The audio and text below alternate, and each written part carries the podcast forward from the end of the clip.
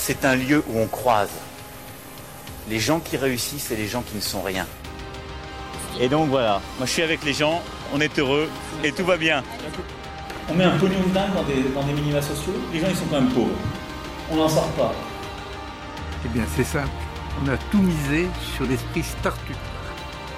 Je crois qu'on a besoin d'un peu d'égalité, d'un peu de liberté, parce que c'est quoi la devise française? Liberté, égalité, fraternité. Eh ben, banco, voilà. Nous, c'est ça ce qu'on va essayer de faire. Top Bienvenue dans ce nouvel épisode de La République inaltérable avec Alexis Poulain. Bonjour Alexis. Salut Antoine. Comment vas-tu cette semaine très chargée? On a même euh, changé complètement le, le programme par rapport à ce qu'on avait annoncé en fin d'épisode la semaine dernière, mais c'est- c'est pas très grave. C'est la rentrée, donc euh, effectivement, ça commence à, à s'amonceler sur le bureau de travail, euh, tous les dossiers qui sont euh, se multiplient comme les petits pains presque. Mois d'août, mais il se passe pas mal de choses. Donc, euh, on va parler euh, de politique européenne ce- cette semaine. Finalement, on parlera de Trump un petit peu plus loin.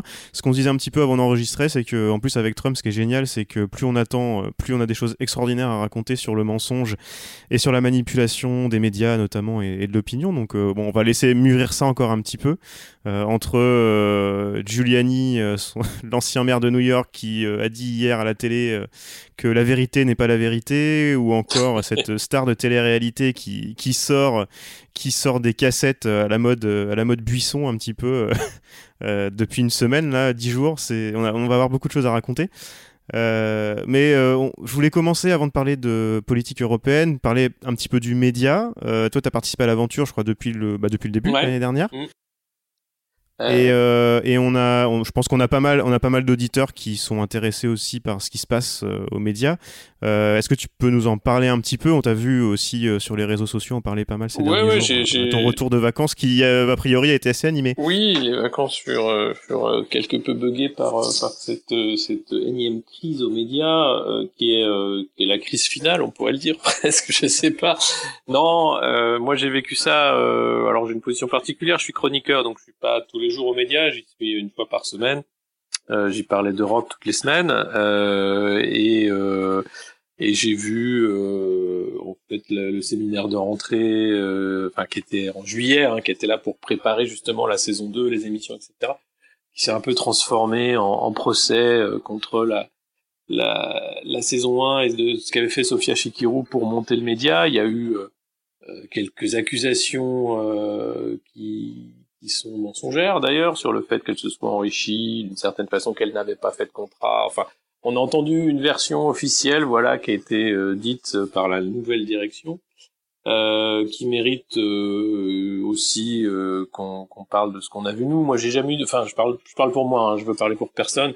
J'ai signé effectivement euh, un communiqué avec trois autres journalistes euh, en disant voilà, j'étais pas tout à fait euh, d'accord avec ce qui se passait, dans la façon dont les choses se passaient. Moi, j'ai jamais euh, eu aucun problème. J'ai eu un ton, euh, une liberté totale aux médias. Euh, j'ai jamais eu d'ennemis aux médias. Je veux pas rentrer dans une guerre des clans euh, comme on a pu lire c'est là. Je veux simplement qu'on puisse faire notre travail en totale liberté comme ça a été le cas dans la saison 1. Et je peux pas entendre de la part de la nouvelle direction qu'il n'y a pas assez d'argent. Enfin, on est une start-up. Euh, on vient de lancer un média. Mediapart la première année, c'est 2 millions de pertes. Euh, faut pas, faut pas rêver. On fait pas d'argent. Euh, une première année, là, on a réussi à lever euh, en quelques mois plus de 2 millions grâce aux sociaux et merci à eux qui soutiennent ce projet euh, pour qu'il y ait une, autre information et qu'elle soit gratuite. Euh, ça ne veut pas dire que derrière on ne peut pas euh, chercher de l'investissement autrement, sortir du papier, avoir aussi des fonds publics. Enfin, il y a plein de façons. Euh, L'argent c'est le nerf de la guerre. Il faut aussi euh, traiter le média pour ce qu'il est, une start-up de l'info. Une start-up, bah, comme toutes les entreprises, ça a besoin d'argent et il faut gérer ça comme une entreprise et pas pas faire euh, en faire un- une sorte de, de, de média de niche euh, euh, qui, qui refuserait toute injection d'argent euh, sur, sur des principes euh, politiques fallacieux. Donc voilà, euh, c'est on verra ce qu'il en est. Euh, moi, je, je souhaite continuer aux médias, mais si c'est pas aux médias, ce sera ailleurs. J'y garde des amis euh, qui sont partis, qui, qui restent, euh, et j'espère que euh, le média euh, va continuer et avec moi cette saison. Voilà, affaire à suivre. Euh, après, en, en, en termes de feuilletonnage, je crois qu'on a tué, tué le game de tout le monde. On a réussi à tenir en haleine euh, des, des, millions de Français hein, qui se demandaient ce qu'allait se passer. non, non, soyons raisonnables. Euh, non, mais sérieusement, c'est vrai que c'est particulier. Puis ça donne aussi une autre image euh, de ce qui se passe dans les rédactions traditionnellement. Là, on est transparent, et oui. Et alors, euh, c'est pas laver son linge sale en famille, mais on fait état euh, des différents courants au sein d'une rédaction, des différentes idées, de comment on voudrait faire débattre tout ça. Euh, et puis on le partage avec les sociaux, on le partage, et puis après il y en a qui le partagent aussi avec la, presse. J'ai des amis qui sont sociaux justement, on en, discutait un petit peu ce, week-end, euh, qui m'ont dit qu'il y avait bah, finalement il n'y avait pas tant que ça de communication avec eux et trop de transparence. C'est en train d'avancer de, ce côté-là? Bah oui justement, bah déjà cette crise a permis d'être extrêmement transparent en disant bah voilà on, va, vous expliquer comment ça se passe. Et, et, un des gros défauts effectivement du média, c'est d'avoir été une promesse euh, sur l'association des sociaux, dans, dans, la création des programmes, dans plein de choses. Euh, qui n'a pas été faite, mais ça c'est normal, on, on, était en train de se mettre en place, et c'était prévu justement via le passage euh, en coopérative euh, de donner davantage de, de, pouvoir aux sociaux, ce que la nouvelle direction dit vouloir faire également. Mais tout ça était déjà écrit, en fait, il y a un plan euh, sur trois ans du média qu'on aurait dû suivre si tout s'était bien passé, et on n'en serait pas là aujourd'hui, c'est malheureux. D'accord, et eh ben on va suivre ça. Rentrons dans le dur si tu le veux bien avec euh, l'Europe. On va parler des européennes. Alors tu peux dire que tu parlais d'Europe euh, aux médias, ça, ça, me rappelle aussi un petit peu le premier épisode où on disait que tu pouvais être euh, assez proche des idées, des idées de la France insoumise, choses comme ça, mais alors peut-être que sur l'Europe, c'est des choses sur lesquelles tu, tu diverges, on va en parler un petit peu tout à l'heure.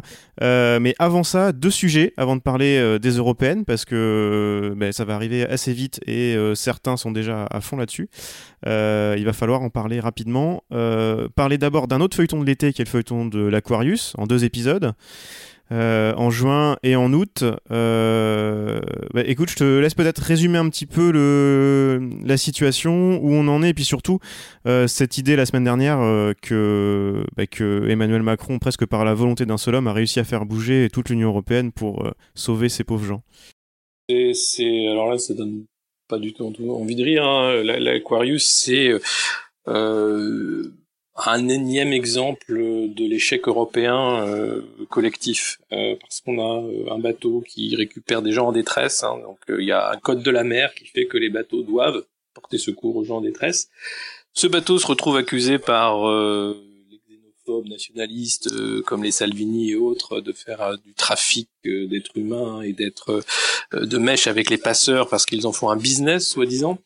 Euh, ce bateau, il fait une chose simple, hein, c'est qu'il récupère des gens euh, de leur embarcation de fortune pour euh, les emmener au port le plus proche. Et le port le plus proche, alors lors du premier épisode, ça aurait dû être l'Italie. L'Italie, Salvini venait d'arriver aux commandes avec la Lega et le mouvement 5 étoiles et lui a dit non non c'est fini là, vous venez plus chez nous, trouvez un autre port. Alors le port le plus proche, ça aurait dû être les eaux françaises, donc la Corse un port du sud de la France. Et là, non, miracle, la géographie européenne s'est euh, mise en place d'une façon incroyable avec Gérard Collomb qui, qui a expliqué que bah non, c'était pas le port le plus proche parce qu'il y avait l'Espagne qui était beaucoup plus près.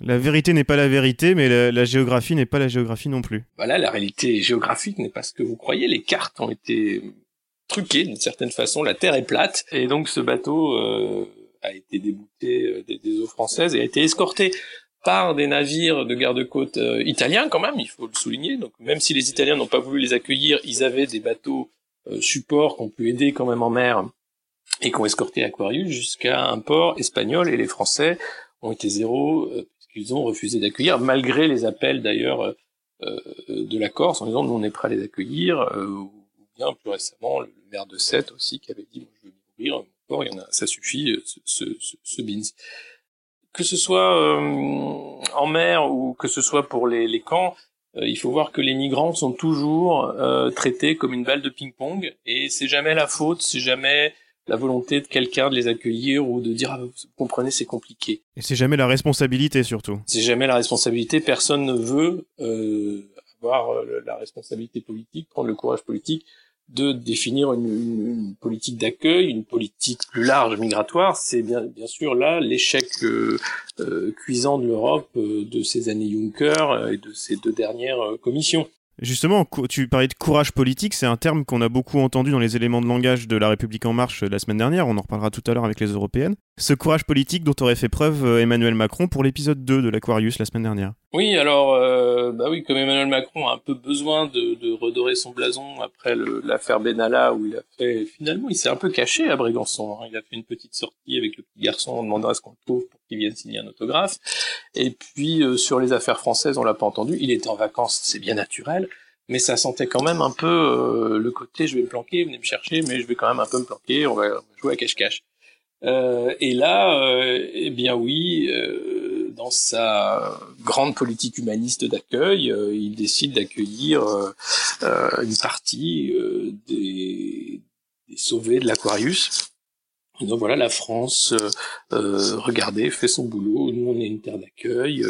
On, fait notre travail, sachant que le bateau avait été refusé dans l'épisode 1 tout le gouvernement euh, chante la gloire du, du, leader en disant bah voyez c'est c'est ça être une politique responsable d'un côté donc on refuse le bateau mais humaniste de l'autre on, on, choisit qui en accueille un peu puis on dit qu'on accueille un peu.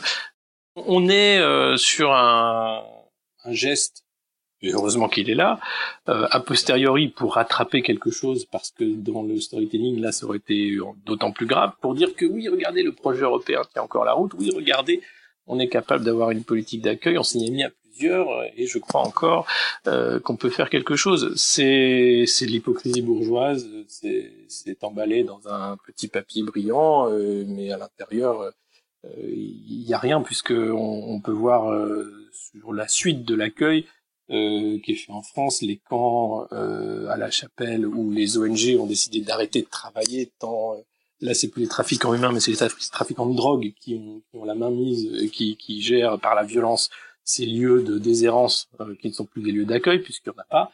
Euh, on attend toujours. Alors il y a quelques lits qui se, qui s'ouvrent c'est là, et puis après on, va faire euh, euh des traitements de papier en disant voilà qui peut être accueilli comment, mais ça reste quand même pour des grands pays comme les nôtres riches comme les nôtres, capables d'organisation incroyable. Hein. On a des sous-marins nucléaires, on a des grandes villes, des TGV, des choses comme ça. Et eh ben accueillir des humains, ça paraît euh, incommensurable. C'est quelque chose qui est euh, du domaine de l'impossible. Donc cette, euh, ce nouvel épisode de l'Aquarius a été fêté chez nous comme une victoire de, alors d'Emmanuel Macron, mais de l'Union européenne au sens plus large. Une autre victoire, c'est que ça y est, la Grèce est sauvée. Euh, oui, oui, oui. Alors euh, deuxième victoire, c'était euh, ce lundi. Pierre Moscovici a ouvert les matinales France Inter, me semble-t-il, en, se félicitant du fait que la Grèce allait pouvoir de nouveau s'endetter sur les marchés internationaux et reprendre le contrôle de sa politique fiscale et, économique. C'est quand même magnifique. Donc les Grecs étaient très contents. Euh, le coût du sauvetage euh, des banques allemandes, parce qu'on n'a on pas aidé la Grèce dans cette affaire, on a aidé les, banques allemandes à éviter la banqueroute parce qu'elles avaient beaucoup trop euh, d'avoir et, par rapport à, la Grèce de, prêts pourris, c'était que l'euro ne soit pas déstabilisé. Alors on a sauvé l'euro au prix d'une souffrance pour le peuple grec. c'est des expropriations multiples euh, qui sont maintenant euh, faites en ligne carrément. Donc on vous signifie par un mail que c'est plus chez vous. Euh, des retraites qui ont été coupées par quatre, un chômage toujours à 20%, et la Grèce qui était un des pays qui s'en tirait bien dans les pays d'Europe du Sud, maintenant dans, le, dans les quatre pays les plus pauvres d'Europe.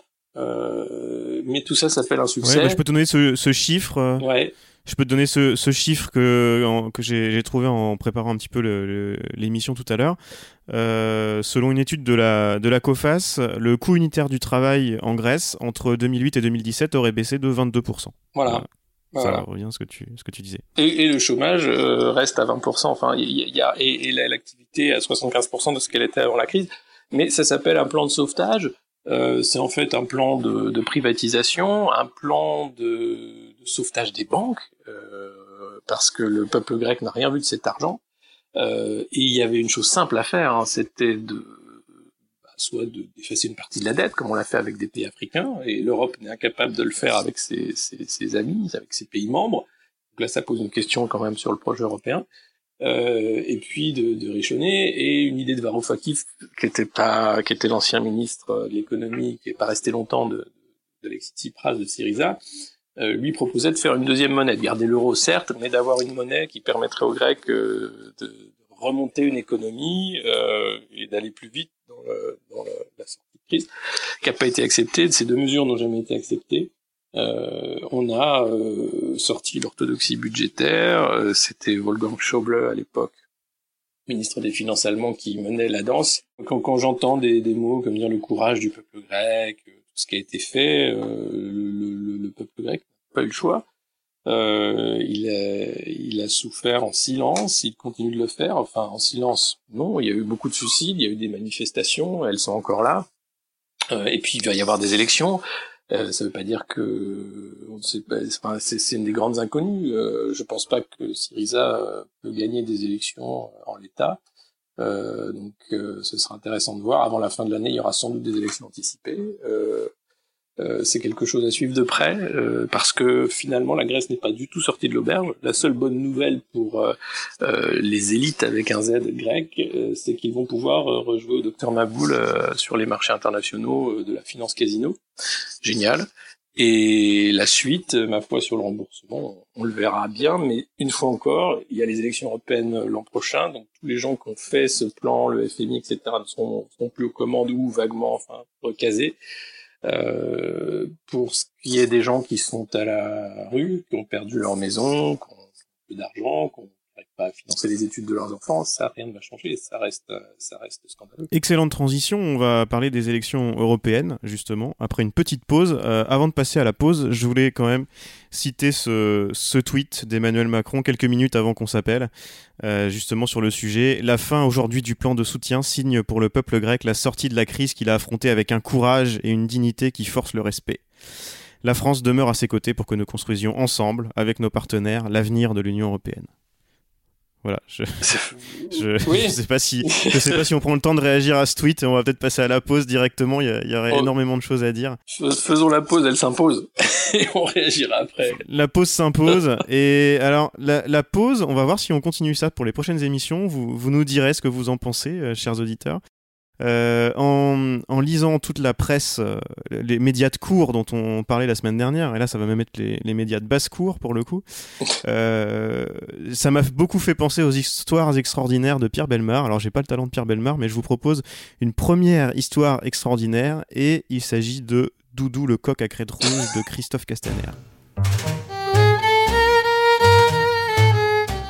L'histoire de Doudou le coq noir à crête rouge est pour le moins insolite. Tout commence le 18 novembre dernier à proximité de Lyon lors d'un congrès d'En Marche. Christophe Castaner avait alors été choisi par le président de la République pour diriger le mouvement, alors qu'il n'aspirait pas particulièrement à ce poste. Inquiet de sa performance à l'issue d'un discours pendant lequel il s'était décrit non pas comme un chef, mais comme un animateur ou un facilitateur, Christophe Castaner s'était alors tourné vers Édouard Philippe. Oubliant que son micro était toujours allumé, il lui avait glissé. Allez mon poulet? Oui, vous avez bien entendu. Ça allait mon poulet? Déclenchant l'hilarité générale, la séquence avait alors connu une brève notoriété sur les réseaux sociaux. Deux mois plus tard, à l'occasion de son 52e anniversaire, Christophe Castaner s'était alors vu remettre le coq en main propre par le Premier ministre. Le jour de mon anniversaire, on se voit le soir, et là il arrive avec une caisse, et dans la caisse, effectivement, il y avait un petit poulet qui est un coq. Comment il s'appelle? ah, ah, oui, bien, C'est une question que beaucoup de journalistes m'ont posée, mais, mais du coup, voilà, je vais lâcher le scoop. Pour le coq, le scoop. En fait, le, le coq s'appelle Doudou. Non, ah, tout simplement. Bah, Edouard, Doudou, ça me semblait assez. Voilà. Donc c'est Doudou, mais il le sait pas. Et là, ça va lui être bah, très dans la lumière. Donc si le Premier ministre nous regarde, ça va, Doudou? Ça va, mon poulet? Doudou partage désormais le jardin de l'hôtel de Rotelin-Charolais, dans le 7e arrondissement de Paris, avec une jolie poule blanche. Le personnel de ce lieu, qui héberge le porte-parole du gouvernement et le secrétariat d'État chargé des relations avec le Parlement, attristé par la solitude du gallinacé, lui a trouvé une compagne. Et puis, quitte à avoir un coq, autant avoir une poule, et puis un jour des œufs, a déclaré un conseiller ministériel au quotidien Le Parisien. Pas un déjeuner de presse sans que les journalistes autour de Christophe Castaner ne fassent un point doudou. Même chose dans l'autre aile du ministère, côté Benjamin Griveaux. Le porte-parole du gouvernement, qui partage provisoirement les locaux avec Castaner, profite aussi du charme bucolique en plein Paris que crée la présence du coq dans le parc du ministère. Mais depuis quelques mois, les deux volatiles ont dû se résigner à moins de liberté. Chaque soir, ils doivent regagner leur cage pour se prémunir d'une autre créature qui rôde dans les parages pendant la nuit.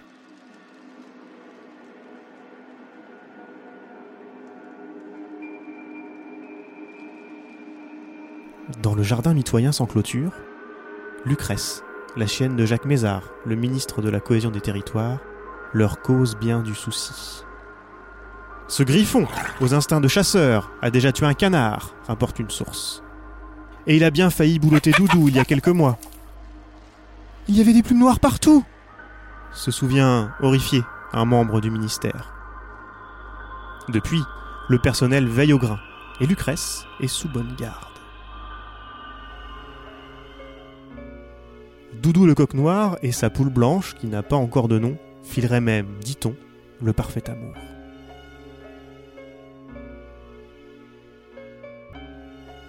On, suivra bien évidemment l'histoire de, Doudou et sa poule euh, dans, La République inaltérable. De retour dans cet épisode où on parle d'Europe, euh, Alexis, il y a des élections qui arrivent justement, et l'Aquarius et la Grèce ont été le, départ de, nouveaux éléments de langage pour La République en marche la semaine dernière. euh, sur ces élections européennes justement, euh, en profitant de l'épisode de l'Aquarius pour se poser en euh, seul rempart euh, c'est soit les nationalistes, soit les progressistes finalement. C'est ça un peu l'idée. Ce positionnement euh, de la République en marche m'a fait penser un petit peu à cette citation de, Charles Péguy. Ça fait plus de 100 ans, c'est 1913. Euh, Nos jeunes maîtres étaient beaux comme des hussards noirs, sveltes, sévères, sanglés, sérieux et un peu tremblants de leur précoce, de leur soudaine omnipotence. Et c'est vrai qu'ils ils donnent l'impression de nous faire la classe un petit peu régulièrement. Et pour nous expliquer ce positionnement pour les européennes, je te propose de passer à cette nouvelle séquence que j'intitulerai Maître Poulain, professeur de pensée complexe.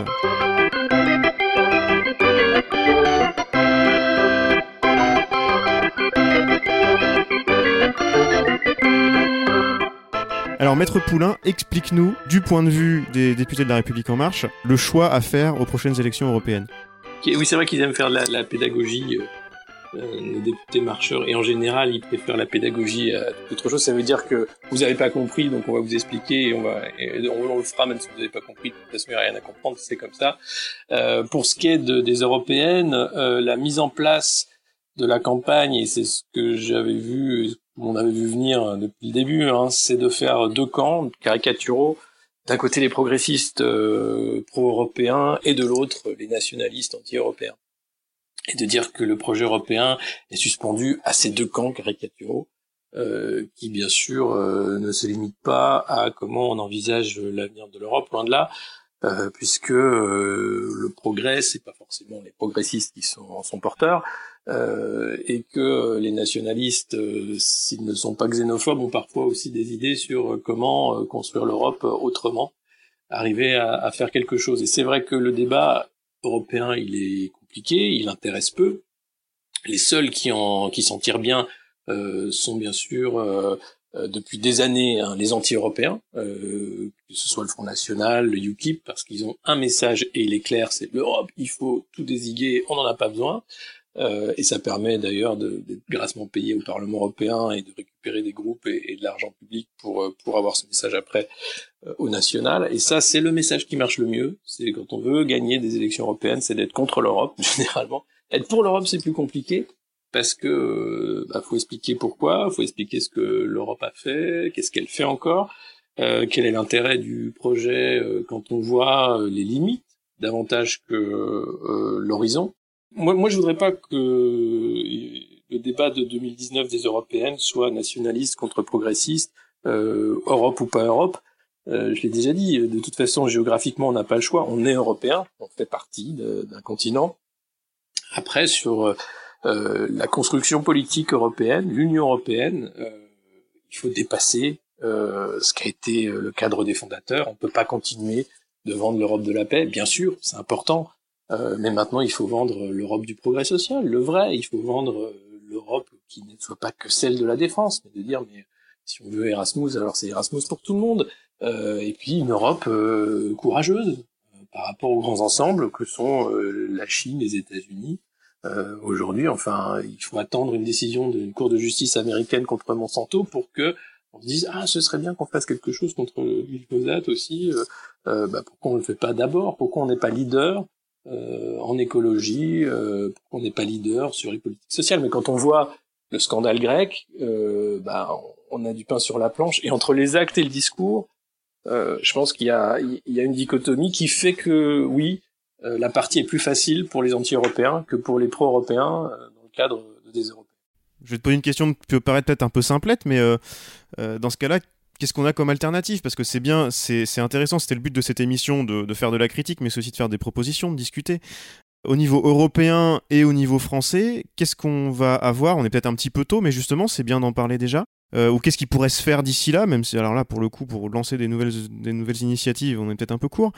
Mais qu'est-ce qu'on qu'est-ce qu'on a comme alternative? Qu'est-ce qu'on a comme alternative au niveau européen et au niveau français à Salvini, en gros, Salvini-Le Pen ou euh, En Marche et ses alliés européens? Bien sûr, non, non, mais on, on a beaucoup de, on a beaucoup d'alternatives. On a, euh, d'ailleurs, les, les, les, partis de gauche l'ont compris, euh, ils sont en train de, de se rassembler. Vous avez euh, euh, la France insoumise qui s'est mise avec Podemos, euh, avec Bloco au Portugal et avec d'autres partis euh, de gauche d'Europe du Nord qui ont lancé maintenant le peuple. Vous avez ce que fait En Marche également qui essaye de se mettre avec Ciudadanos en Espagne et d'autres partis plutôt de droite et, et, du centre pour essayer d'avoir une alternative pan-européenne? Vous aviez les socialistes aussi qui tendaient la main aux Belges en demandant à Paul Magnette d'être de, de, tête de liste. Euh, donc on, déjà, une bonne chose, c'est que euh, les partis euh, qui sont euh, d'ancrage national commencent à avoir une, une, vision européenne de la politique. on va devoir, euh, pour les européennes, avoir une vision politique partagée avec d'autres partis à l'échelle européenne. Donc là déjà, c'est un bon en avant phénoménal. pour ce qui pourrait être une prise de conscience de l'Europe politique par rapport à ce que c'était le avant. Parce qu'avant, les européennes euh, on, s'en foutait un peu de ce que faisaient les voisins, on essayait de recaser ceux qui n'avaient pas de mandat. Euh, c'est pour ça qu'on n'a pas forcément les meilleurs députés européens, nous Français, euh, au Parlement européen. Mais c'était pas un enjeu en tant que tel pour les Français. Là, on voit que pour 2019, c'est vraiment un enjeu extrêmement important et pour Emmanuel Macron qui veut en faire des élections de mi-mandat en disant c'est euh, un plébiscite ou pas euh, et, et, pour l'opposition qui se saisit de, de, de, cette date parce qu'effectivement c'est le moment où ils peuvent euh, avoir des voix et faire entendre autre chose et une opposition construite avec un programme euh, sur l'avenir européen, mais aussi l'avenir français au, au, sein de ça.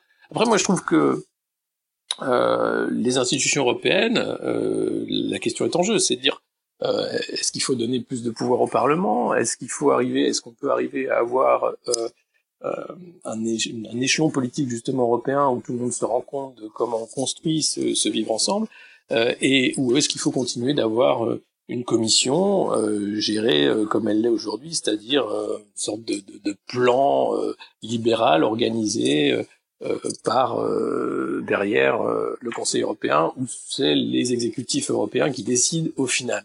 Et puis après, c'est aussi sur les, les, les, choix de quelles sont les priorités euh, politiques et économiques euh, d'une d'une construction européenne.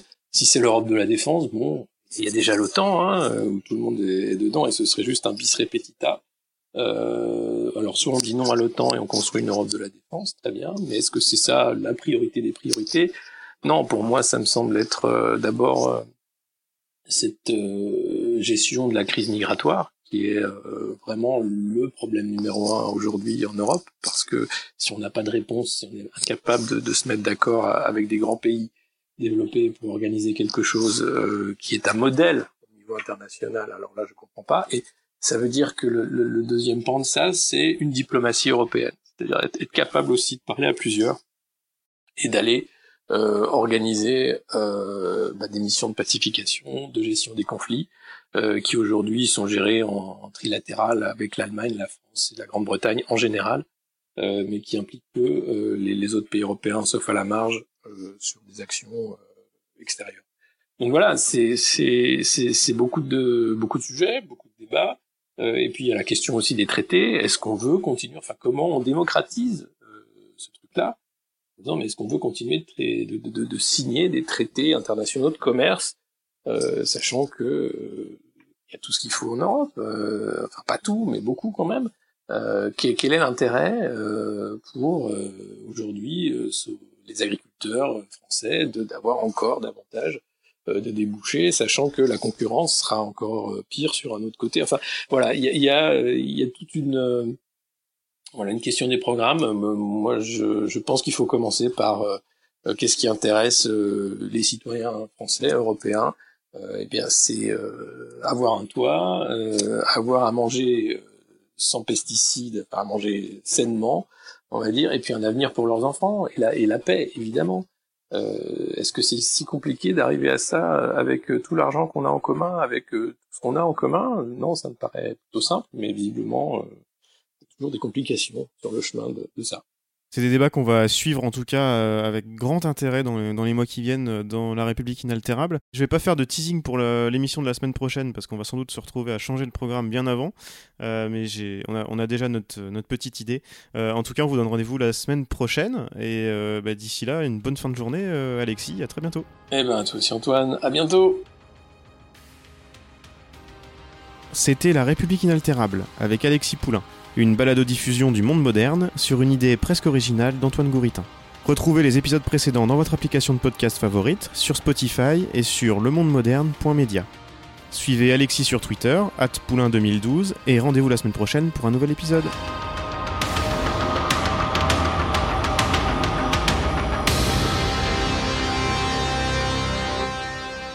Top